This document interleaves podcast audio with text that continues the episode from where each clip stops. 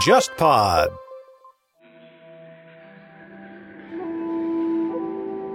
聊大河剧和日本历史，一直是忽左忽右的传统保留节目之一。从元赖朝的崛起，到本能寺之变，再到被现代日本冷落的明治维新，日本的故事常聊常新。今年不仅是黑船来航一百七十周年，还恰逢游戏《信长之野望》诞生四十周年。战国热情未消，幕末情怀犹在，不如就在二零二四年的日本新年正月里，来一场独一无二、穿越古今的历史巡游吧。明年一月八日到十四日，邀请你与沙青青、程彦良一起漫游关西，纵贯幕府时代。不同于此前的肯尼亚之行，本次关西之行的行程设计自然与人文并重，并且我们精心挑选了下榻酒店和行间用餐。希望呈现一场普通个人行难以体验到的极致关西之旅。你可以在“忽左忽右 （Left Right）” 公众号回复“关西”或“旅行团”即可了解详情，也可以直接添加“忽左忽右旅行团”小助手微信，微信号 hzhyxzs 二，报名参团。各位听众，大家好，欢迎收听这一期的《忽左忽右》，我是陈彦良。呃，今天我们请到的一位嘉宾从这个昆明远道而来啊，我们在上海的录音室里面，今天要聊一个跟近代化有关的话题。今天为什么会有这样的一个讨论，也是前段时间我看到了在《读书》杂志上，我们今天邀请到的这位嘉宾的一篇文章。不卖关子了，今天邀请到的是何文凯教授。忽左忽右的听众朋友们，大家好。我是香港科技大学社会科学部的何文凯。嗯，呃，先请这个何文凯老师给我们做一下介绍吧。因为我当时看到的是《读书》杂志的公众号啊，发了一篇谈论您当时出版的那本讨论近代化当中的三个国家的这样的一个比较历史的一个研究的书啊，《通向现代财政国家的路径》这本书其实是把近代。过程当中的中国、日本、英国三个国家作为案例，讨论了所谓的这个现代财政国家这件事儿。呃，先请何老师给我们的听众介绍一下您的这个专业和研究方向。很高兴有这个机会，通过这个平台呢，跟大家分享一下我做十八世纪英国、明治时代日本和晚清中国的财政制度的一个比较历史的一个研究。呃，那根据这个的话呢，我新的研究也是跟这个中国、日本、英国的。政治发展有关，那是另外一本书了。那么今天要谈的呢，是我二零一三年在美国哈佛大学出版社出版的英文著作《通向现代财政国家的路径》。那么它的繁体中文版是香港中文大学出版社二零二零年出版的，简体的中文版呢，将在今年的九月份由那个三联书店的《哈佛燕京丛书》呢正式发行。嗯。现代财政国家，这个在您的书里面其实成有点成了一个专属名词。对的，呃，我想要不您来先来讲一讲吧，您对这个现代财政国家的一个定义。现代财政国家呢是我的一个概念，那么这个概念的背后的含义呢是它包括两个方面的制度的一个创新，一个呢就是说是由中央通过官僚制来征收管理的那个税收，特别是间接消费税的税收。那么在这个基础上呢，他用这个集中管理的间接消费税的税收呢，来作为一个杠杆，作为一个资本，去到金融市场呢去调动金融资源。那么这个调动金融资源的方式呢，主要有发行长期国债，甚至是发行纸钞。那么通过这样的一个方式呢，它国家的那个支出能力能够大大的增强。那么另外一个呢，是国家税收跟民间的金融市场的一个结合呢。也对民间金融市场呢产生很大的一个影响。那么这两方面的影响呢，对我来说呢，就意味着国家和经济的这个形态从早期现代转入到现代的一个，应该说是一个指标性的一个变化。嗯，哎，那这三个国家。您觉得这个特殊性，或者说可以拿出来对照的一个点在哪儿？我们一般来说呢，会说是这是一个研究的一个可比性的问题。那么在我的那个书里头呢，我在一般导言里头就要特别仔细的谈这个问题。那么比方说，他们有很多的相似的地方。那么这个相似的地方呢，包括政治制度化的表现。呃，另外一个是那个民间的金融市场、民间的市场经济的发达程度都有很大的可比性。那么在这个可比性的基础上呢，它的结果又有很大的一个区别。那么英国和日本呢，用不同的路径呃，实现了这个现代财政国家的这个一个制度的一个创新。嗯，晚清中国是在一个必要条件都得到满足的情况下，而没有实现这么一个制度的创新。那么从我们社会科学的角度来说呢，这就是有两个正面的案例和一个负面的案例。那么做比较呢，我们去通过这样的比较呢，去探索它的这个背后的因果的机制。所以这个研究设计是这个样子的。嗯，那么从我个人来说呢，我们这一代学生，大概八十年代读大学的学生呢，对中国这个近代落后的问题啊、有一种特别的关心。对对，那么这个关心背后呢，你如果想理解中国近代，特别是鸦片战争之后，中国近代的这个落后，你背后的参照物一定是说其他国家为什么能够先进，为什么能够发展。嗯，那么这里面呢，英国是毫无疑问是一个我们叫先发的现代国家或者强国家。啊、那么日本呢，属于后发国家里面进步最快的一个例子。我们原来理解中国为什么落后，背后的一个框架都是在于说英国为什么发达，日本为什么快速进步。那么在这么一个框架下来比较，那么但是我个人的研究里头呢，我发现呢，我们在研究清代落后的这个很多框架。是借鉴于西方的一些现代化理理论，包括西方社会科学家对明治维新的一些看法。那么这些看法呢，我后来觉得呢，它被后来的英国史的研究和日本史的研究呢，已经推翻掉。嗯，那么在这个基础上，就是我们原来理解清代落后的参照物本身出问题了。那么我们是要去新的去了解它的参照物到底它领先或者是发达的原因是什么。那么在这个基础上呢，我们能够重新来理解晚清到底问题出在哪里。所以这个是当时研究的一个出发点。嗯，哎，你刚刚就是云淡风轻讲了一些有点颠覆听众三观的事儿啊，就尤其跟您刚提到过去这套传统叙事当中，呃，把中国在十八、十九世纪的这样的一个落后和这些工业国家的崛起。或者说一些后发的这些工业国家的一个成功转型是放在一起比较的，但你提到当时的这一批思潮当中总结出来的很多的一些原因或者理由，在他们本国历史研究当中已经被迭代了，或者说有的呃论点已经被推翻掉了。这个能向我们的听众稍微举个例子介绍一下吗？呃，对的，这个呃，我可以讲两个例子了啊、一个是英国。那么英国的话呢，我们一般来说会强调英国那个地方的那个士绅自治。嗯那么地方士绅自治以后呢，又通过议会来控制国家政权。这个在整个那个新制度主义经济学里面有很多的理论讨论这个问题，就是说在政治权利通过代议制得到保护的情况下呢，他纳税的那个意愿就得以增强。那么纳税的意愿增强之后呢，国家的税收能力就有大幅度的提高。那么这就是一个代议制和税收增长之间的关系。嗯那么另外一个所谓长期国债的市场信用的问题呢，它也通过这个英国议会的这个代议制来得到巩固。那么这个是一个传统来说，即便到今天都是一个非常有影响力的一个解释模型。就它这个代议制对于它这种财政国家的作用。对，那么就说呃，没有代议权就没有税收，嗯这么一个口号。但是呢，我在读那个约翰布鲁尔的一本书，叫做呃《Seniors of Power》，他讲那个国家权力的筋骨。讲那本书的，一九八九年出版的。嗯当时我读到那本书的时候呢，震动很大。震动很大的原因就在于呢，那本书说明十七世纪到十八世纪初，英国政府税收的主要的来源不是地方乡绅控制的土地税，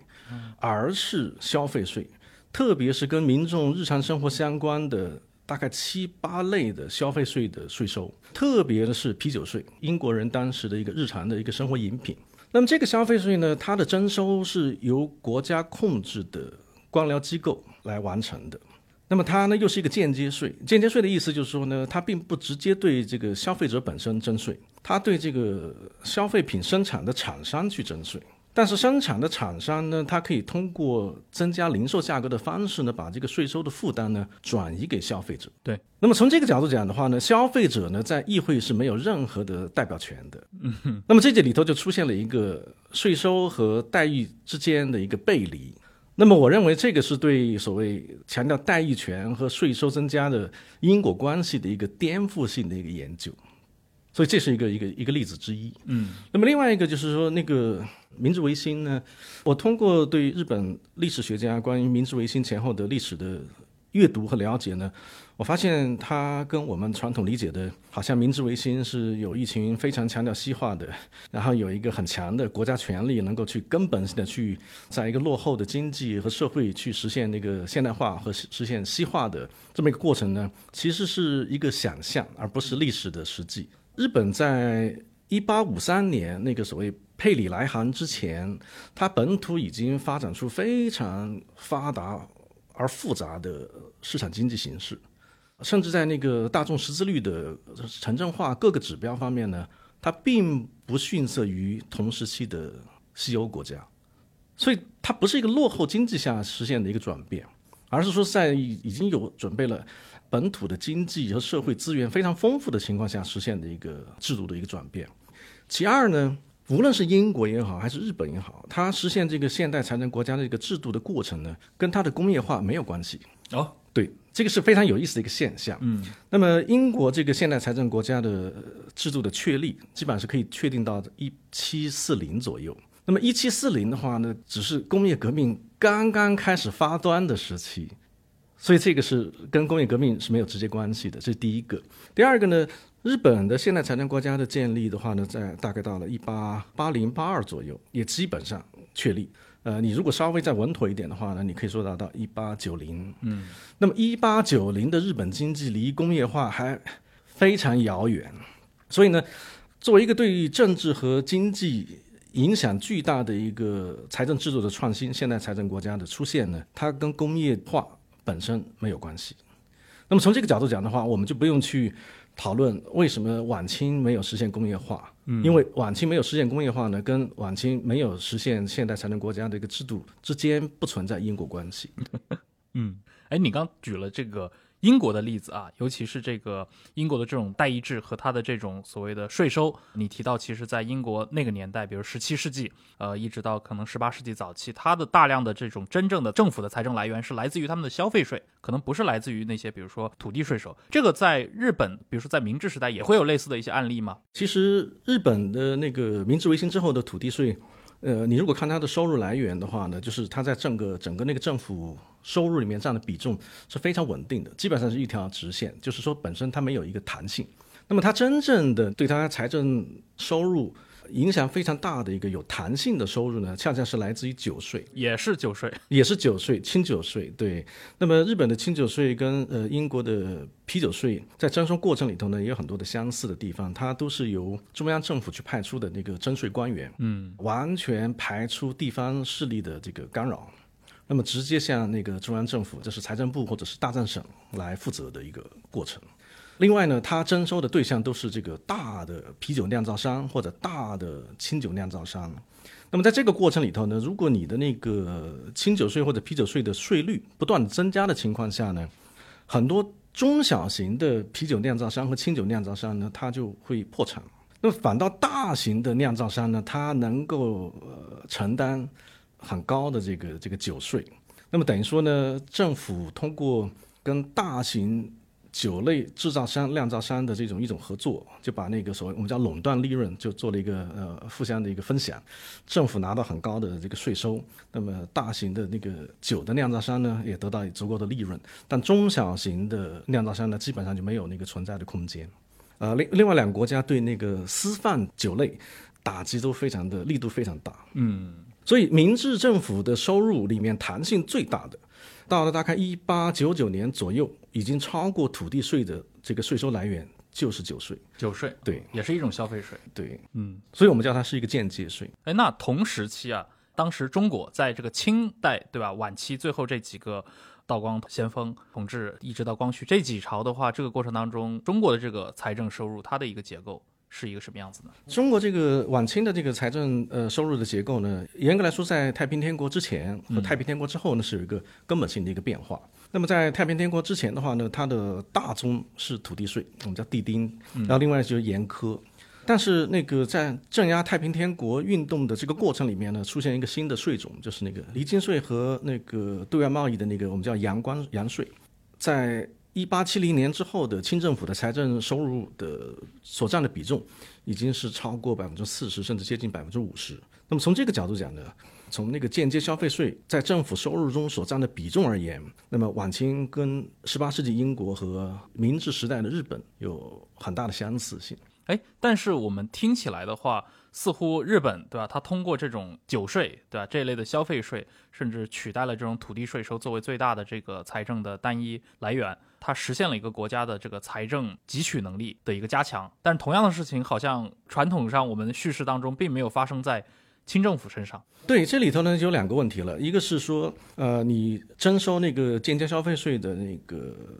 管理的制度，嗯，是不是一个中央集中管理的一个制度？那么英国和日本呢是有中央集中管理的。那么清代的话是在延续之前的一个我们叫分散型的一个财政运作体系。嗯离京它是在太平天国运动后期就已经进入到户部的奏销体制。那么只要进入到户部的奏销体制呢，它就属于中央的税种。所以离京绝对不是一个地方税，也不是一个由督府控制的税收，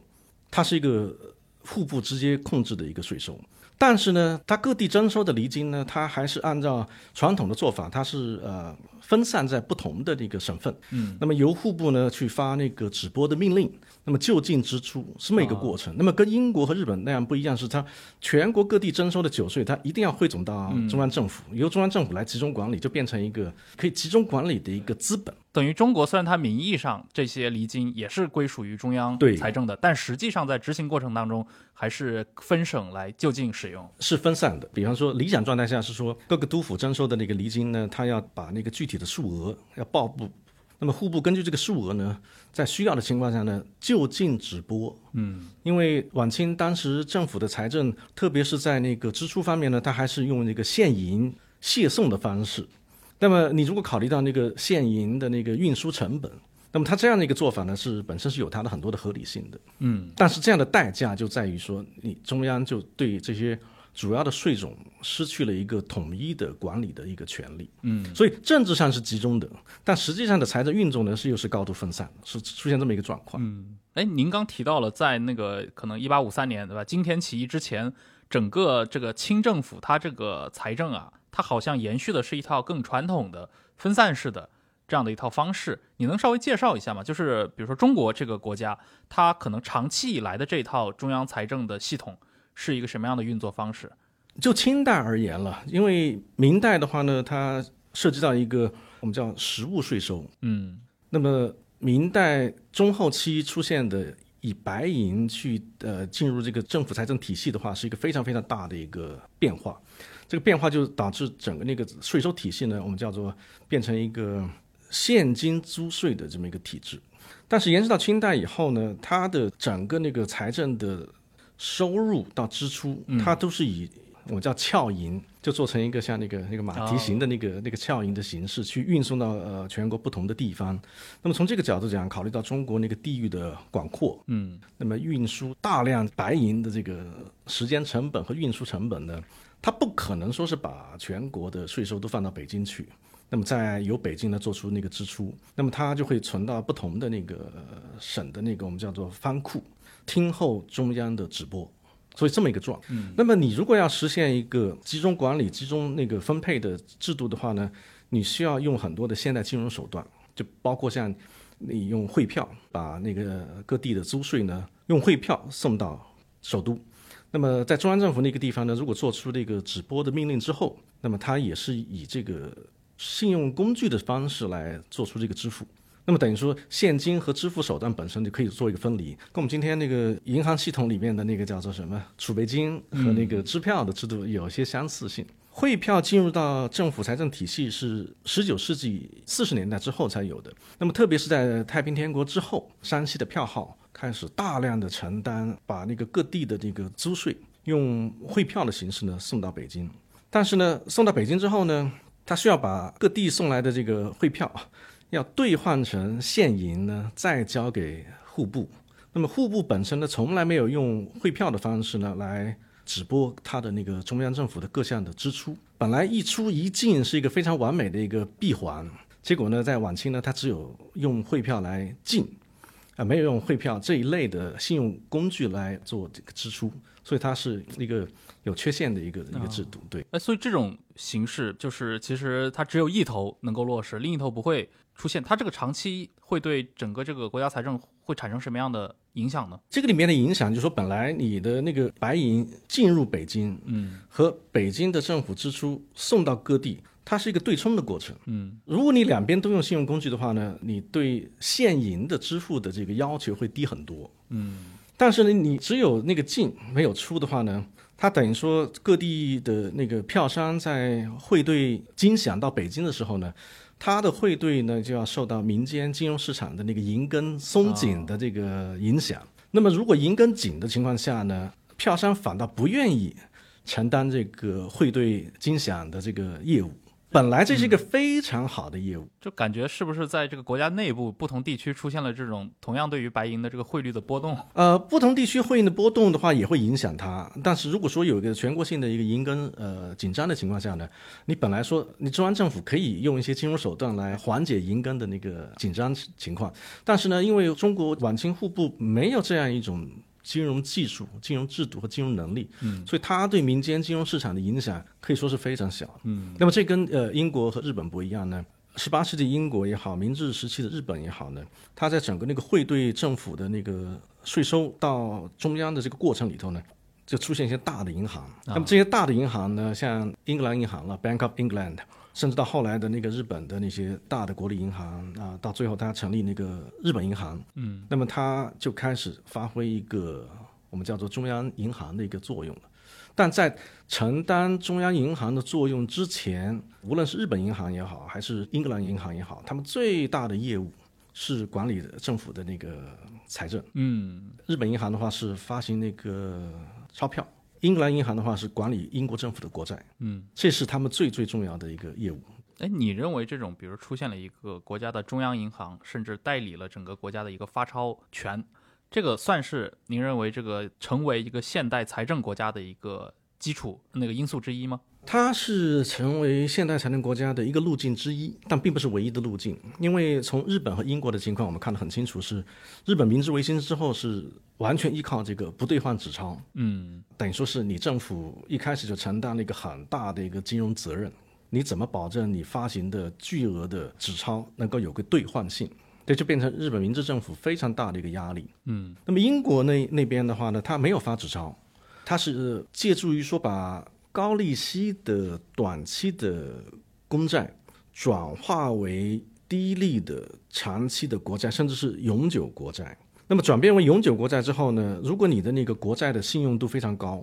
投资人甚至能够忍受利率的下降，利率可以从百分之八、百分之九的短期的借贷降到长期国债、永久国债的话，只有百分之三的年利率。嗯，但是投资者依然踊跃购买，因为它是一个非常非常稳妥的一个投资。嗯这个在当时候是很少见的。嗯，就是为什么像您刚提到，像日本在明治维新当中看起来它的整个的财政国家的转型，相比起中国，就是会要成功很多。呃，对了，这个就是我的一个要解决的一个议题之一了。那么我当时提出来的一个呃解释就是说是，呃，因为明治维新本身不是一个偶然的过程，但是明治维新的过程里头用武力去推翻幕府，这有很大的偶然性。那么在这个偶然性的过程里头呢，他因为没有这个军费来源，他不得不发行那个纸钞。他通过发行不兑换纸钞来支付他推翻幕府的军事费用。那么在这个之后呢，他又是在没有一个国家的一个统一的税收体制的情况下，又面临大量的那个支出，那么他就开始就越来越多的发行那个纸钞，甚至到了我们叫做废藩置县之后呢，他用中央政府的纸钞呢去取代了全国各个藩之前发行的我们叫藩币、藩札。那么这样的话呢，等于说我们说从那个一八七四开始。日本的国内的经济完全使用的是中央政府发行的不兑换纸钞。嗯，那么这个事情呢，在清代是从来没有过的。那个太平天国的时期，清政府试图发行纸钞，但这个纸钞的发行呢，是最后是以完全的失败而告终。嗯，那么这个失败之后呢，对于清政府的官员来说呢，特别对在北京的那些王公大臣的一个很要命的一个影响，就在于他对这个信用货币或者说信用工具，他有一种根深蒂固的一种怀疑甚至敌视啊。那么这个跟日本不一样呢，日本即便在纸钞还没有实现兑换性的情况下。它已经变成一个全国通用的一个纸币，嗯，对，所以这个是我觉得是我用来解释日本和晚清在财政制度变化的一个根本性的一个因素。哎，所以听起来这个好像似乎也并不是这种现代化或者近代化带来的，好像听您的观点，在日本这个社会传统经济当中就已经存在这样的一些金融形式，比如说对于这种纸钞这种货币形式的一个认可了。呃，这个这个问题非常好，我觉得我们需要。把现代化要把它作为一个结果，嗯，但是呢，我们不能把所谓现代化作为一个过程去解释，因为在整个过程里头呢，特别是在整个那个现现代化的过程里头的当事人，他们脑子里头没有现代化这个概念，嗯，他们面临的是很多具体的问题。那么日本是在解决这些具体问题，比方说纸钞的可兑换性这个具体问题的基础上。通过实现现代财政国家的制度，能够确保纸钞的可兑换性，它是解决这个具体问题。但但这个问题解决之后呢，你作为一个新的一个财政国家的一个体系，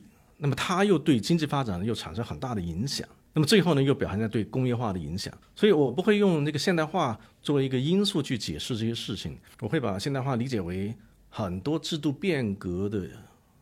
结果的一个汇总也好，叠加也好，这么一个过程。嗯。哎，刚提到这三个国家，英国、中国、日本，在这个过程当中啊，其实都经历了某种程度的一个内战、战争的困扰。对，对英国来说，对吧？那个光荣革命之前的英国的内战，然后日本的话，明治时代它也有过倒幕战争啊，甚至后来发生过西南战争。那中国就更不用说了，刚其实提到了这个太平天国整个这十几年战争的一个影响。但好像我也听说，您好像对于认为战争似乎也不是现代财政国家。诞生的一个必要的条件，能能谈谈您对这个东西的看法吗？对的，严格来说是这样子的。英国内战爆发之前的财政体系，我们叫做家产型的国家，它并不靠租税的，它靠国王呃所占有的土地、矿产和那个进出口的那个税收，它对各地并没有一个所谓租税的这么一个形式，所以它严格来说不是一个租税国家。嗯，那么日本的话呢，在德川时期的话，形成的是一个我们称作是一个。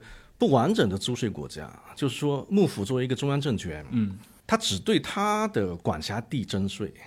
那么他有铸币权，但是呢，呃，各个那个大藩哦，特别是那个外央大明的领地，他们是自己有自己的征税权的，嗯，那么这个跟中国不一样，那么中国很早就是一个我们叫做一个传统的税收国家，但是呢，这三个事件，你刚才讲那个英国内战也好，那明治维新的武力倒幕也好，还有包括那个太平天国的起义也好。它大的背景呢，都是说这三个国家的那个财政制度出现了一个长期性的一个恶化。那么这个长期性的恶化之后呢，导致它国家能够原来可以承担的功能啊都没有办法去承担。英国是存在一个从我们叫家产制国家往租税国家转移的一个过程。嗯，那么日本的话呢，在一八五三开港，那么一八五八整个那个通商条约正式实行之后呢，啊，日本面临到一个问题是，日本国内的那个金币黄金大量外流到国外，特别是西方国家。那么为了应付这个通货紧缩，幕府开始把名义上的金币，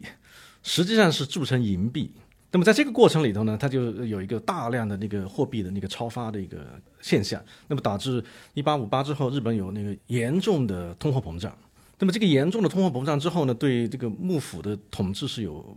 毁灭性打击的。嗯，那么清代的情况跟他们相反的，清代的情况是说，在整个那个鸦片贸易之后啊，一八二零年之后呢，开始出现大量的那个白银的外流，因为清政府当时使用白银呢，我们是说是一种叫做呃称量货币。它是用银两，而不是银元，它不是一个我们叫做根据那个额面价值来使用的计量货币。嗯，那么在使用称量白银作为货币的情况下呢，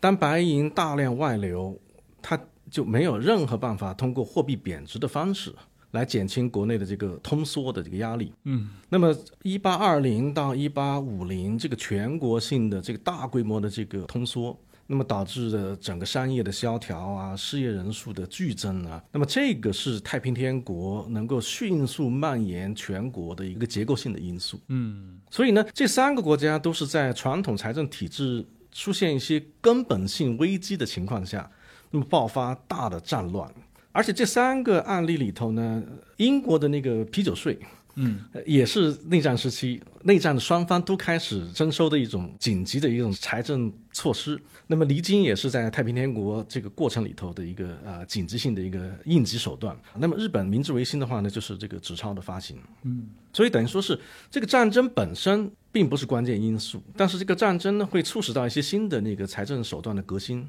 那么现在的问题呢就在于说，为什么在不同的国家，它财政创新的这个制度？能够不断的发展成为一个新的一个整体性的一个现代财政国家，但在中国呢，太平天国当中出现的离京也好，或者说是一些纸钞发行也好呢，它就没有形成一个不断的推动那个制度创新的这么一个动力，所以差别在这个地方。对，因为传统我们看到过去的经典解释，比如说像民间的这种信用借贷的这种传统，但好像我看您的研究里面，其实。对于清代来说，清代社会它其实也是一个民间经济贸易和信贷发展很迅速的一个时期。对的，从这个角度讲呢，我觉得晚清和日本和英国在没有实现现代财政国家制度之前没有本质的区别。嗯，但是最大的区别在于说，民间的金融市场它原来跟政府的税收、政府的支出是分离的。那么一旦政府的税收和支出跟这个金融市场结合起来，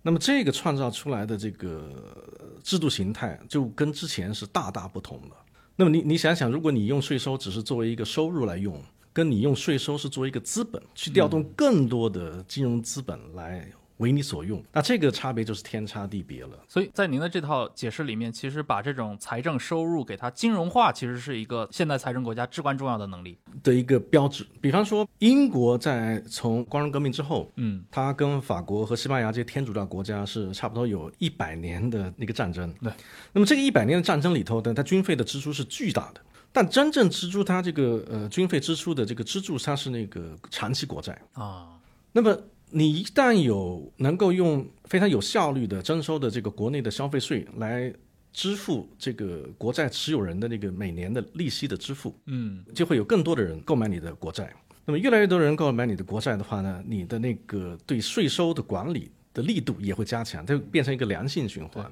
那么这个良性循环呢，是它最后拖垮法国的一个根本性的原因。而且就是它可以通过这种方式来加杠杆，就等于是预支未来几十年的这些。对对对对，那么这个如果从呃日本的情况来看的话，就更为明显。嗯，那么日本是应该是一八八二年开始把中国作为一个假想敌来对待，开始扩军备战。但是这个扩军备战背后的资源都不是靠税收，而是靠它发行的长期的国债啊，海军债也好，然后包括它呃全国性的一些铁路的干线的那个修筑，这也是通过发行国债来实现的。嗯，那么这个国债的那个时间的话，都会大概四十年、五十年左右，利息的话大概到百分之四到百分之五之间。换句话说，日本是拿未来四十年到五十年的这个租税，嗯，用到。甲午战争之前的这个军备的扩张，嗯，那么晚清的中国的话呢，因为没有这个长期国债的一个制度，它无论是北洋海军的建设也好，无论是国内铁路的一些修筑也好，它都用的是政府非常有限的一个财政的一个盈余，嗯，而没有用未来的财政收入对来作为当下的支出。那么这一点来说呢，就是构成说中国跟日本一个本质性的差别。而且这个应该是说，日本在甲午战争打败中国的一个最重要的一个财政背景。嗯，这确实是一个就是现代化的这些金融工具怎么去用一个很互联网的词汇去赋能这个国家财政。对的，对的，对的，对。就是虽然我们也有过，比如看历史书，在什么，比如二十世纪。军阀混战的时期，有一些比如四川的军阀会胡乱征税，给未来征税，对吧？一直征到一百年以后，但那种并不是一个金融工具，它不可能让全社会的人变成一种像您刚说到的，像购买国债一样来主动的把自己的这些收入给投入到这个国家财政当中来。对，这是两个完全不同的说，我们叫做国家跟社会的一个互动的模式。完全不同。对，那可能比如说我们很多听众可能也有非常多的人是关心那种晚清的这些历史啊，可能大家也都听说过，在整个同光中兴时期，整个这个洋务运动时期，其实还是有非常大的一些买办，盛宣怀也好，胡雪岩也好，这些带有金融属性的这些大商人在参与整个国家财政的整合当中。这中间没有发生，比如说有人提出像您刚提到的这个建立一些长期国债的这样的一些技术手段吗？呃，这里头呢是个我觉得是个非常有意思的一个问题了。那其实从晚清开始，特别太平天国之后，很多民间商号是介入政府的这个呃财政运作。那么特别你刚刚提到那个胡雪岩，那么他是等于说是左宗棠的这个钱袋子，钱袋子，对，左宗棠西征的那个粮饷，对，很大程度上要通过胡雪岩帮他做调集。那么这个调集过程里头呢，他就出现很多像在中国的西方银行去跟他们借那个短期的债务，嗯，这个现象是有的。那么这些短期债务的借贷，它需要是得到那个中央户部的批准，这也是没有问题的。那么整个这些短期外债的偿还，它其实也是在整个那个户部直拨体系下来完成的，所以它并不是一个个人行为，也不是一个督府的一个所谓地方行为。但是呢，这样的一个借贷，第一，它只是用于紧急款项；第二，它是短期的。所以从第三，它是局部的，它没有说是把那个全国汇总的那个税收的一部分用来做杠杆去调动，所以它，你可以说从规模效应的角度来说呢，它的规模的经济就很差了。嗯，更重要的一个，只要这个紧急事态结束，它就会把这个短期借贷呢就偿清，然后就又回到没有债务的一个状况。感觉就是非常像到今天为止中国消费者被认为的那种典型的形象啊，就是厌恶。负债，呃，多多少少有一点点这个意思在里头。那么你跟同时期的英国相比的话呢，英国政府的那个国债的规模之大，在当时都已经让当时的英国人觉得是不可以想象的事情。嗯，但是呢，哎，他坚持下来。嗯，所以这是根本性的差别。嗯，那么这里头最大的一个问题就是在于太平天国之后，即便是白银又大量回归到东亚。因为西方国家开始用那个金本位，嗯，然后呢，呃，另外一个全球的那个白银产量的一个剧增，那么太平天国之前的那个所谓因为白银外流导致的国内的通缩、商业萧条呢，就没有延续到晚清。那么在这个过程里头呢，其实清政府的那个财政能力、税收能力是翻了一番的，嗯，但这个翻了一番的过程里头，它又面临着那么多的挑战，包括洋务运动也好，包括建设新的海军也好，其他的支出的规模也增加很多。但是当时的这么一个分散型的户部直播的体系，能够让他应对所有这些挑战。那么你在能够应对所有这些挑战的情况下，他不可能去凭空去创造一个国债这么一个制度。嗯，那么英国和日本呢，恰恰是都面临非常巨大的，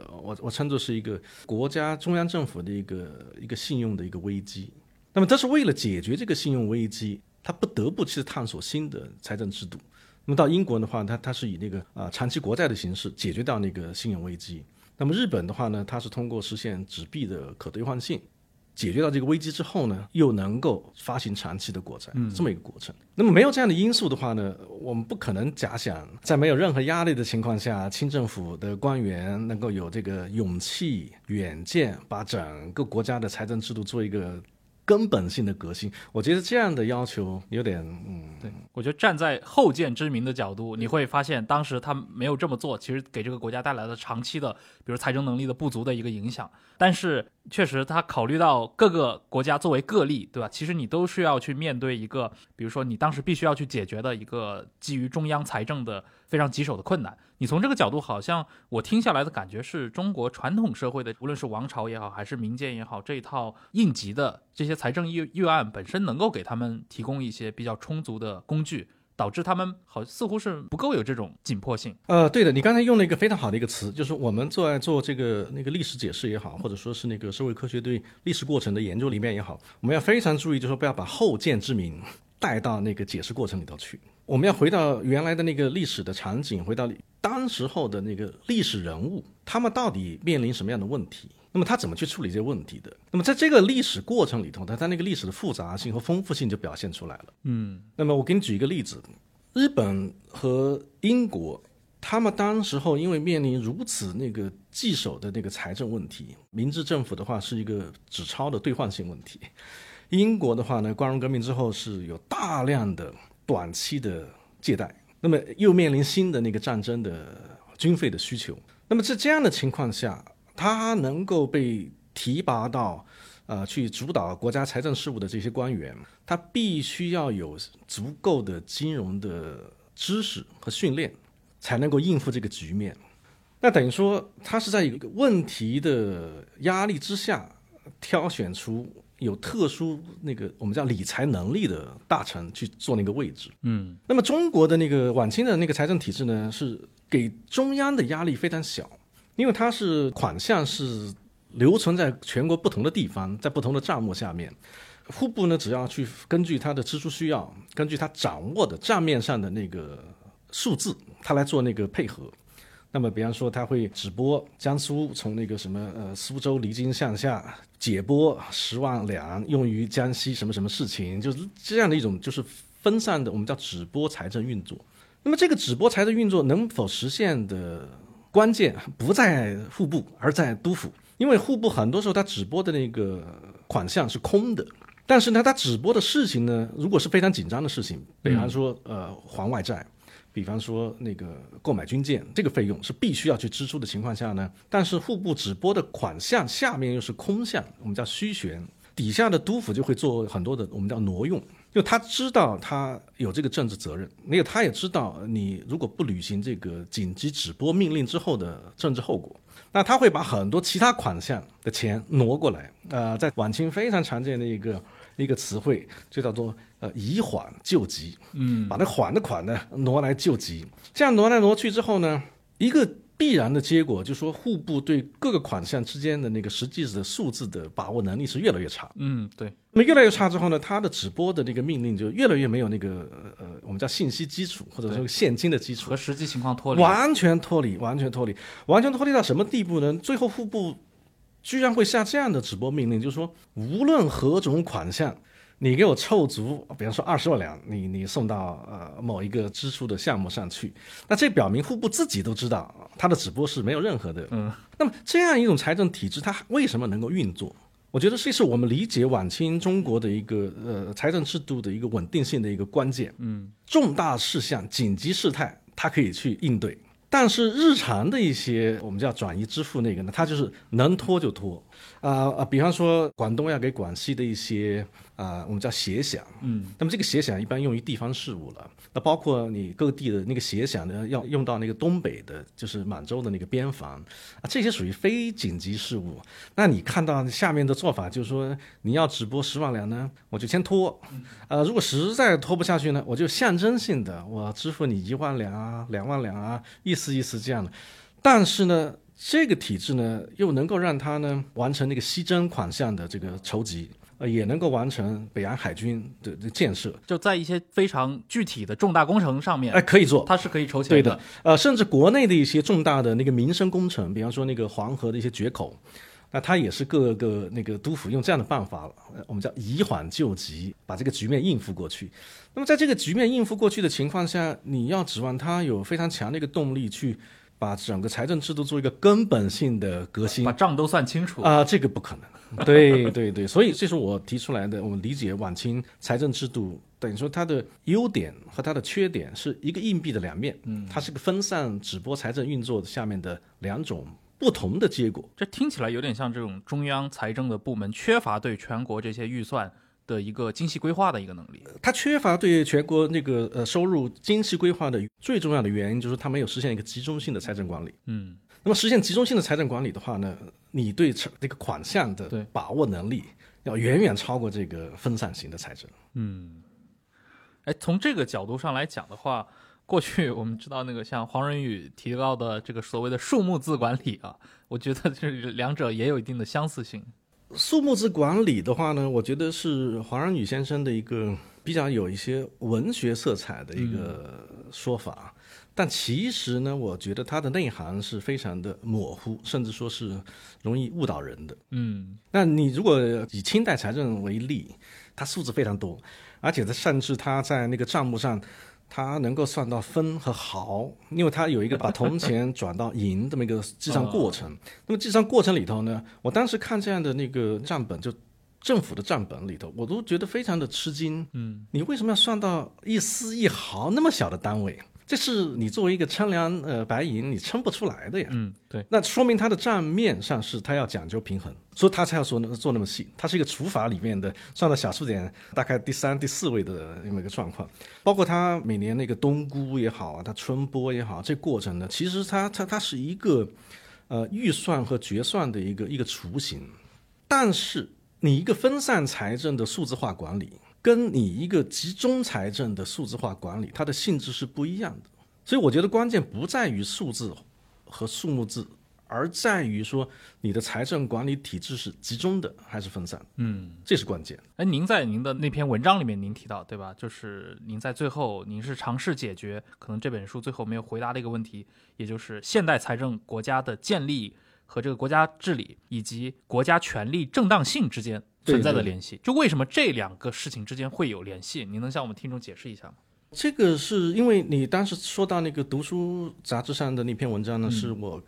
在三联那个简体版要出版发行前写的一个后记。嗯，因为这个书如果今年九月份出版的话呢，距离这本书的英文版的那个出版呢有十年。对，嗯，那么这十年时间呢，我恰恰又完成了另外一本书。那么另外一本书。的思路呢，就跟这个现代财政国家的这本书呢有非常直接的关系。那么这个直接的关系在什么地方呢？就在于说，我当时在看到日本和英国那个建立起现代财政国家制度之后，无论在英国也好，在日本也好，对于这个增加的这个国家支付能力应该怎么用，它内部有非常大的一个争论。你是用于对外战争？还是用于国内的民生福祉，这是一个争论。呃，另外一个呢，就是说，因为消费税我们叫做是一个非常的不公正的税种。那为什么这么说？因为它的重担都放在普通人身上。嗯，消费者们。对，因而且它征收的款项都是日常消费品。嗯，那么日常消费品对普通民众而言，它的支出的比重是很大的。那么等于说，这个国家的税收重担。是落在中下层甚至平民阶层。嗯，那么大的地主、大的金融商，他们所交的资产税也好，或者土地税也好，是非常非常小的。那么从这个角度讲，你你这样一个财政制度，你的正当性何在？嗯，所以从这些问题来说呢，就回到说，国家财政制度本身并不是目的，它是服务于国家的统治治理的各个方面的要求，对不对？那么如果说你从社会征税，你用于国家治理这个过程里头呢，它其实背后是有一个国家权力正当性的一个宣示过程。嗯，如果我的税收是用来呃，比方说饥荒赈济啊，或者说是新建一些那个公共设施、公共设施，特别像一些水利工程啊、堤坝、堤防、海塘啊这一类的，包括国防，那他就跟民众会有一种说法，就是这是我国家权力正当性的一个表现。嗯，那么现在的问题就是说，你能不能在没有实现现代财政国家这个制度创新的情况下，你还能宣称你在保护民生福祉方面呢？你有足够的正当性？所以这个就是一个问题。嗯，那么在英国和日本呢，恰恰是说你有这么一个新的制度的情况下，你的这个钱又用在对外战争，那么他反而是说民众有个要求，你要跟我说清楚这个钱你为什么要这么花？嗯哼。那么你就要解释，你对外战争到底跟我这个国家的所谓公共利益之间到底是一个什么关系？你是不是以牺牲国内的民生福祉来实现对外的这个扩张？如果这两个之间冲突很大的情况下呢，那么这个现代财政国家的制度从政治上来说它是不稳定。但是毕竟大家对于传统中国这种社会，尤其清代，对吧？这种专制王权社会，真的存在您刚刚提到的这种。比如说，民间普通人对于这种国家政策的一些回应吗？因为我们一般讲专制啊，那个日本历史学家在谈那个唐宋变革的时候呢，他们就谈到那个宋代开始那个中央专制体系，但他们也特别强调，这个专制并不是说皇帝完全是任意武断的在那儿胡乱行事。嗯，那么这个专制呢，我理解呢，跟西欧十七世纪开始出现的我们叫做绝对主义，嗯，那个 absolutism，其实有一点点类似呢。它的类似性在于。中央政府开始变成政治权力使用的一个最高的权威，那么地方性的官员他在使用政治权力的时候呢，他的最终的正当性的来源是中央政府。就是一层层授予的。对的，那么从这个角度来讲呢，啊、这个是我们称作是一个呃早期近代国家 （early modern state）。那么这个 early modern state 的话呢，它已经是一个高度制度化的一个体系，它跟所谓我们叫皇权和皇帝是分离的，就 emperorship 和 emperor 作为自然人和他作为一个公共人的人格是分离的。那么在英国也一样，它叫做 kingship 和 king 分分离。那么幕府也好，后来后来的天皇也好，其实都存在一个你到底是为一个公共人格、统治人格，还是说为你一个具体的自然人，这也是分离的。我觉得这个可能放在比如说像明治天皇身上就更典型。呃，放到明治天皇，其实有个问题是在于说，他们一直摆脱不了，就是到底公共人格和那个自然人之间，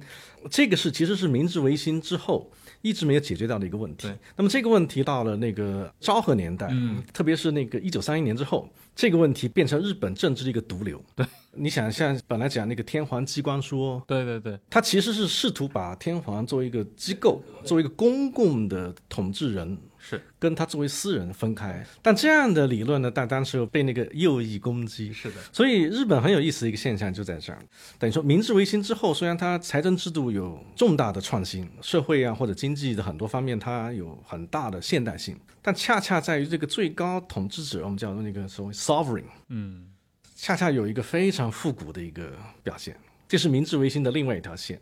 哎，那同时代，比如说像中国，至少在我们传统的观念里面，对吧？中国的无论是这个呃慈禧太后也好，还是说可能在她之前的那些皇帝们也好，他并不像像日本的天皇们，嗯无论是这些明治天皇，还是像之前孝明天皇那样，中国的这些最高统治者看起来是真正具有权力的人。你觉得这两者会有差异吗？其实你真正有权利和你如何使用这个权利是两回事情。嗯为什么这么讲呢？就说在一个高度制度化的一个政府里头，你皇帝作为个人，你的权利的使用会受到很多方面的局限，嗯信息、文件。这是我当时在故宫第一历史档案馆读材料的时候，我相信很多那个清代的历史学家都有同样的感受，就是说你那么多多的奏折，涉及到的问题方方面面，嗯，铜政也好，水利也好，你还呃那个各地农业也好，你还不要说还有些民变这，对，那个信息量大到你作为一个人，你的时间是有限的呀，你的精力有限的呀，你不可能处理的。所以从政治权力的运用来说呢，它是一个制度性的。嗯嗯，制度性就在于说呢，你要有一个目标是底下的大臣是接受的。这个目标我们就叫国家治理也好，或者这个性质我们就叫国家权力正当性。这不是你个人的权利，这是国家的权利。那么这个权利的正当性呢，它要有一些普遍性的一些要素，比方说民生福祉啊这些。那么这个在英国早期现代的英国或者德川时期的日本都有的。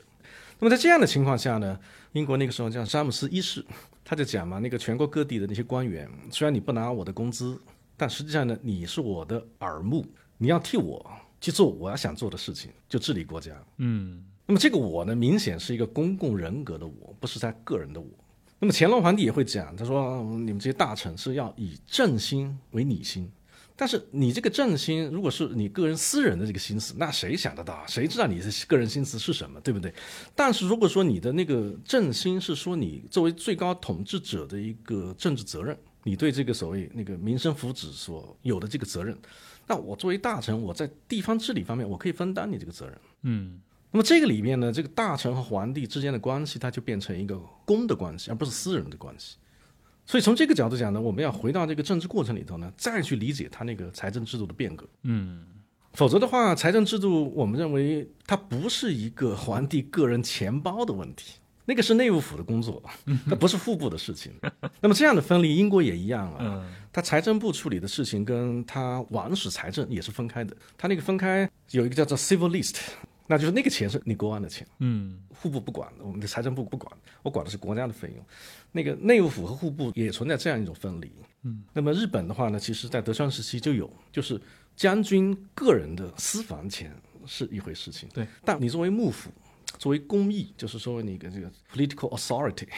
那是另外一个分开的，就有一个政治的公共性的问题。嗯那么这个呢，中国、日本、英国很早就有了，这并不是一个鸦片战争之后或者嗯工业化之后才有的一个呃政治现象，它其实呃很早就有的。那么民众呢，可以根据这个，他来跟你请愿，你有这个责任，但是没有做到，那我通过请愿的方式来提醒你你要做你想做的事情。那么我新的这个研究里头呢，关于这个民众请愿，早期近代的英国、日本、中国呢，也有专门的一个章节来处理这个问题。这个话题是非常有意思的。而前面您提到了，就是其实整个的清代的这种最终失败了的这种现代财政国家的转型过程当中，它最终的一个节点，您是放在哪里？就是从哪个时刻开始，您认为象征着这个清朝作为一个国家来说，它像这个转型失败了？节点的话呢，其实甲午战争的呃战败，这个是很明显的一甲午，个对。但是呢，这个我觉得甲午到庚子之间还有五年时间，就这个五年时间其实是一个很大很关键的时期呢。你要对当时的那个全球的政治，西方列强的这个我们叫做地域政治，嗯，要有非常深刻和清晰的把握。那么那个时候呢，你要跟俄国去联盟，那等于说你直接就要跟日本和英国为敌。嗯哼。那在这样的情况下呢，我认为清政府当时做出一个错误的选择。其实当时百日维新的时候，维新派和所谓守旧派之间争论最大的焦点就在于到底是要联日，嗯，还是联俄。那么百日维新那批年轻官员的话呢，联合日本这个比较激进，嗯，他要去跟日本要联邦或者合邦，不是要请伊藤博文来做首相吗？对，呃请伊藤博文做顾问也就算了，你还要联邦合邦这个概念，嗯，我觉得对当时即便是同情变法、同情改革的官员来说，这都是难以接受的。嗯那么在这个过程里头的话，英国和日本当然会介入中国这个所谓王权之争。本来说你皇帝那个继承这个事事情是一个极其敏感的事情的，一般大臣是绝对不去介入的。那么你作为外国的话呢，你也没有权利去介入，但他却恰恰去介入了。那这个背后当然是有国际政治的一些考虑在里头的。在这个时候呢，那慈禧对西方国家的这个介入呢，她不不满，那她希望用那个义和团来给西方国家一些压力。嗯，但这个压力呢，她也知道不要失控，所以为什么东交民巷一直攻不下来？其实他只是想给压力，但是不想把这个压力走得太极端。但在这个过程里头呢，最后局势是失控的。嗯对，但这个局势失控呢，我觉得跟皇位的继承也好，跟满洲贵族自己的自身利益的考虑也好，都有些关联。嗯那么这些事情最后纠结成八国联军对和庚子赔款。那么庚子赔款和那个甲午赔款这两个款项加起来，我觉得基本上那个清朝就没有翻身的可能。嗯等于说你国内的那个治理的正当性完全体现不出来。对，然后呢还要增加各种各样的苛捐杂税。那么增加的所有这些苛捐杂税的钱呢，又用于赔款，所以你连建海军也建不起来，那个新军建设的规模也很有限。在这样的情况下，内外交困，我觉得那个应该说是就是说一个节点了。嗯，所以整个甲午之后，对，虽然看起来还有清政府还有一个十五六年的这样的一个寿命，但是它从财政的角度上来说，基本上已经是钉上 板上钉钉了。对的，对的，对的，对的。嗯，哎，而且如果我们去对比日本历史的话，那我们知道这个甲午之后啊，这个日本其实进入到明治晚期之后，在大正时代，而且从财政或者金融史的历史上很重要的，像当时高桥世青，他应该是算是主导，并且积极推进了日本的这个从银本位到金本位的一个转变。这个其实对于当时日本，对吧，试图在世界的这个金融市场发挥的作用什么的，其实也可以印证当时这些日本精英的一种理念啊。就是您前面也提到了，中国好像是不是从来没有考虑过金本位这件事儿？这个金本位和银本位这个事情呢，其实是值得讨论的。嗯为什么说值得讨论的话呢？就是说我们并不能天然的假设金本位一定是先进的、嗯呃优越的，银本位一定是落后的或者是保守的。嗯这个关键是在于说国际市场的那个经营的比价问题。那么日本在明治维新之后呢，一开始发发纸钞，那么纸钞在兑换的时候呢，它就要决定我这个纸钞是以金币为单位还是银币为单位。那么那个时候呢，伊藤博文他们一开始，大卫仲信和那个色泽荣一，他们一开始的决策是用日本铸造的银币银元。那么日本铸造的银元呢，当时跟墨西哥的那个银元是一样的，用银币去兑换纸币。那这样的话呢，日本当时应该是一个银本位的国家。但是呢，这个决策的过程中呢，伊藤博文从美国考察回来呢，他说：“哎，我们应该用金本位，因为金本位是目前西方国家的一个大势。”那么最后就临时从银本位转到了金本位。那么这个过程呢，很多历史学家也认为呢，跟日本呃幕府时代已经形成的一个金本位的货币体系这个历史背景也有关系。但是呢，他实行金本位之后呢，他遇到一个很大的问题，就是说，在一八七四七五，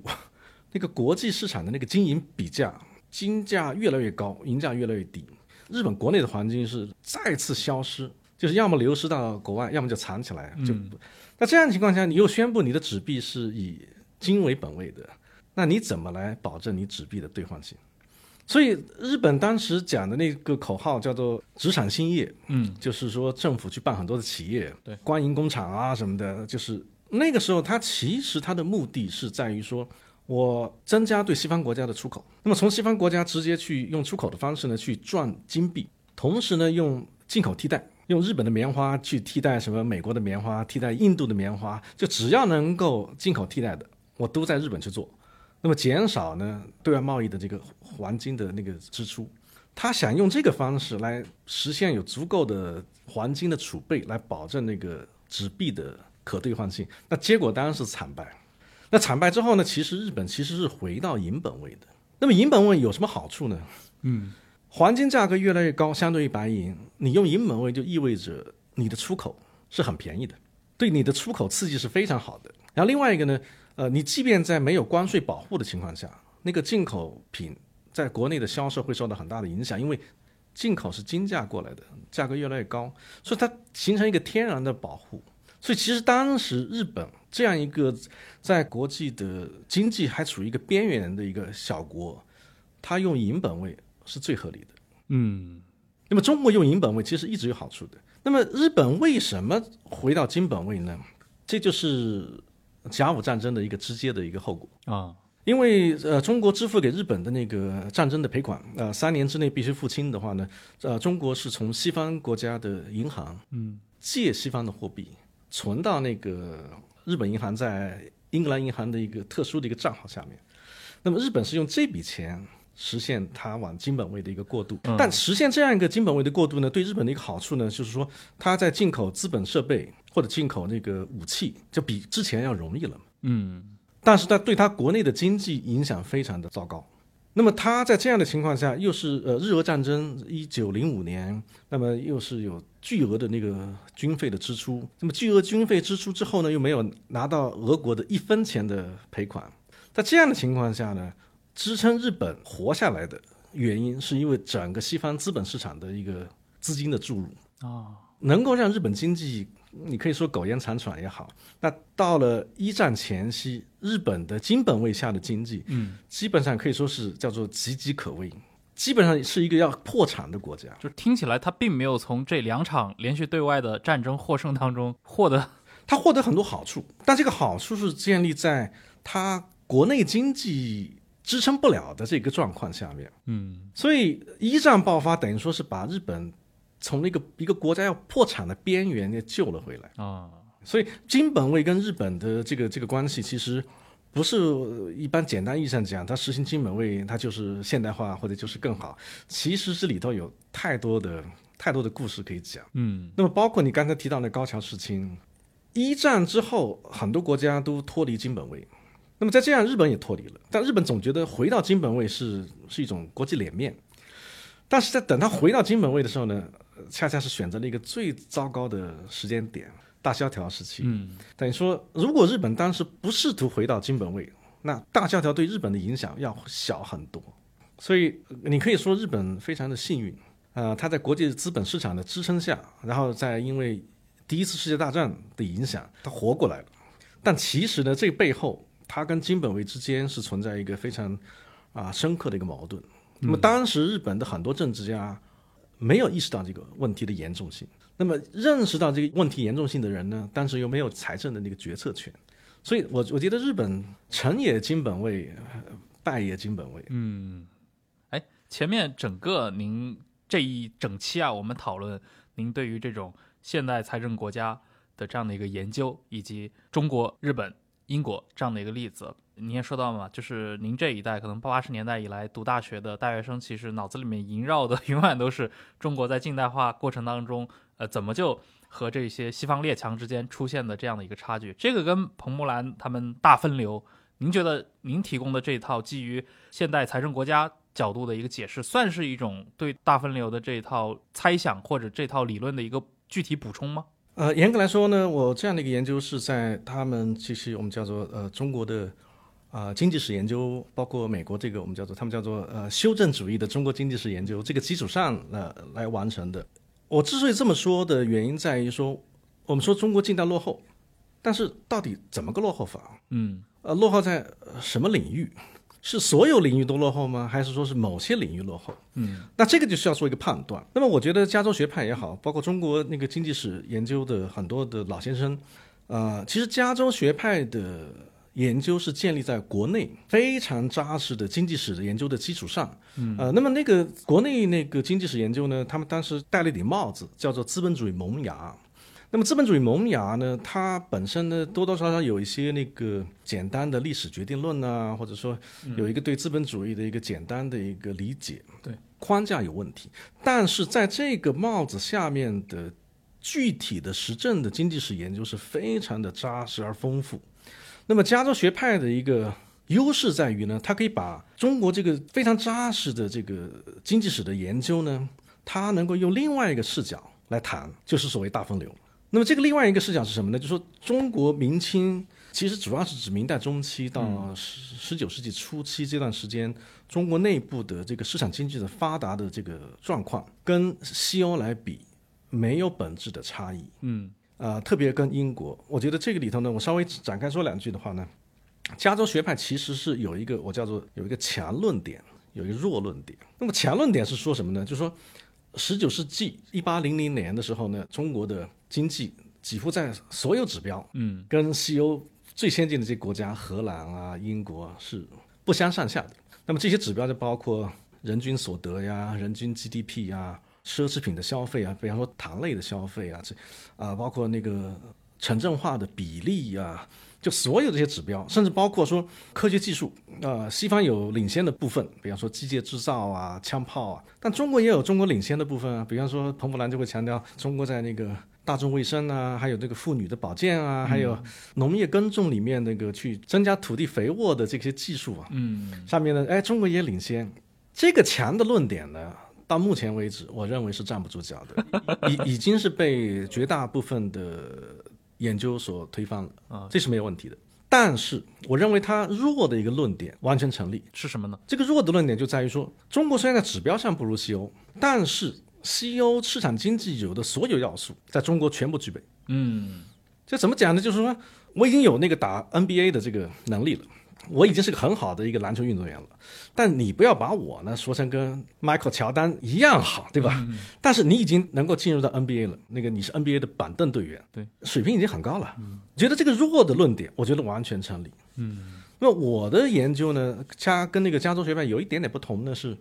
他们开始强调那个区域性、区域经济的问题。就比方说，他说你拿中国和英国做比较是不合理的，啊，因为中国比英国大很多。要拿江苏跟英国做比较。啊、不是江苏，他们说江南。江南就是呃，英国呢是整个欧洲经济最发达的地区。那么你叫中国呢，跟欧洲规模差不多。对。那么这样的话呢，你要拿中国内部嗯呃最发达的地区，就江南。所以就加州学派最喜欢做的就是呃江南和那江南英国个英国的比较。对。那么这个比较里头呢，确实他们有一个呃论点，我觉得非常非常的有意思，就是说那个煤，嗯，煤的那个分布，确实英国是煤的蕴藏量极其丰富的一个国家。那这个是跟它的制度文化没有任何关系的。对，甚至有的人认为工业革命发生在英国，就跟英国本身它有丰富的煤资源有直接呃，关系。这是可能是一个必要条件吧。嗯但是呢，我认为呢，江南它只是一个区域经济，嗯英国是一个国民经济，所以等于说江南呢，你不存在自己的税收制度，也不存在自己的货币制度，它毕竟是一个帝国的一部分。它只是一个部分而已，区域而已。那么从这个角度来讲的话呢，我们要回到那个国家的财政金融体系。嗯那么回到国家财政金融体系之后呢，你就会说呢，哎，现代财政国家其实是一个财政制度上的大分流。嗯你有了这样一个制度，跟你没有这个制度的后果是截然不同的。但是这个大分流呢，跟工业化的那个大分流呢没有关系，因为英国和日本在实现现代财政国家的时候，他们都没有工业经济这个概念。所以其实要摆脱那种因为某一个日事件、某一个原因使得中国落后于世界或者怎么样这种这种想法。就是说，因为无论说中国也好，英国也好，日本也好，它的社会都是一个非常复杂的一个体系。那么这第一个，第二个呢，我们说它制度变革呢，它是一个历史过程。那么这个历史过程里头呢，它呃涉及到的因素很多，它的不确定性也很多，它可能出现的结果也不是一个唯一的。我就看您的文章，其实也能明确感受到这一点啊，就是你提到很多的要素，比如说发达的民间借贷，对甚至一些私有财产这方面的，对吧？就是可能传统的那种笼统的论述当中，会认为你具备这些因素，才能有建立一个资本主义国家或者进行一个后期工业化的一个前提条件。但其实很可能这个前提条件在今天有大量的这些微观历史，可能中国其实是个社会都具备。呃，但是历史其实不是像游戏那样，对吧？你这几个点打中了，你就可以自动升级到下一步。呃，这个游戏是在于说，你民间的市场很难发育成一个，就是说那个长期借贷的这种制度。对，那么这个在中国的晚清开始修铁路，就遇到这个最大的问题，嗯，因为铁路需要的资本金额巨大，对，而且投资时间非常长，收到回报的时间非常晚。那么你没有一个必要的一个金融体系去支撑它，比方在像日本，它会让很多那个铁路公司的那个股份，那个银行可以持有作为代替它那个现金储备的替代品，甚至日本银行可以接受主要铁路公司的股份啊作为现金储备的替代品。这样做当然有风险了，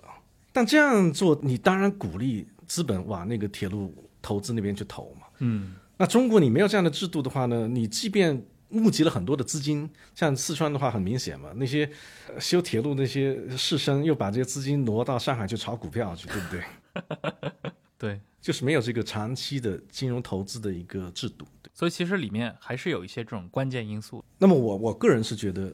这个国家和市场的结合是实现这个金融市场、金融制度变革的一个很重要的原因。嗯呃，但这个我问题我那个我我的书里头没有展开谈，就是现代财政国家制度对整个后来那个经济发展的影响。这因为当时我觉得这是另外一个议题，以后要不要再去讨论？我觉得可以再看以后有没有学生愿意往这方向做了。好呀，那今天非常高兴，何文凯老师来到忽左忽右，给我们讲了他在这块的一个研究啊，以及给我们普及了这个他提出的现代财政国家的这样的一个理论概念。呃，以及在近代历史当中，对吧？又回应了我们这个古老的话题，这个从科技角度，对吧？有李约瑟之问，从这个历史领域，对吧？有这种大分流的理论，其实这就是一个可能，我觉得不光是八零年代读大学的大学生，其实一直到今天的四十年以后，还是有无数的人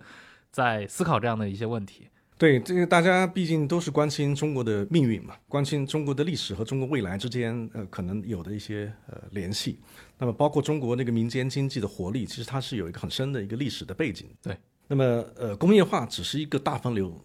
现代财政国家制度的建立是财政制度上的大分流。嗯，那么我那个书呢，是谈那个政治上的大分流。啊，就是说，在你用保护公共利益的基础上来来捍卫的一个国家权力正当性。如果你只是在建立在一些具体的民生福祉问题上，嗯，很难形成跨地区、跨阶层的要求政治制度变革的请愿活动。那么，恰恰是有一些非物质利益的议题，像英国的话是英国的国教，日本的话呢是它所谓日本国的体面和尊严。有这样一些议题的情况下，它变成是一个国家公共利益的一个很重要的一个组成部分。嗯，但它跟实际的具体的民生福祉呢又不是相关的。有这样的议题，它就会形成全国性的，在接受国家权力正当性的基础上，来要求国家根本改变政治制度的这种集体的请愿。这样的请愿的出现，我认为呢，是可以说是政治大分流的一个表现。呃，彭博兰有次跟我开玩笑，他说：“哎呀，这个大分流这个词现在被用的太多了。”然后他很高兴，他说他是这个 “big divergence” 大分流的这个词的发明人。那那我告诉他，我也很高兴呢，我把他这个大分流呢用到了这个财政上，还用到了政治上。那我认为这是一个很好的概念。嗯，好，那再次感谢何老师，以及感谢各位听众的收听，我们下期再见。好，谢谢。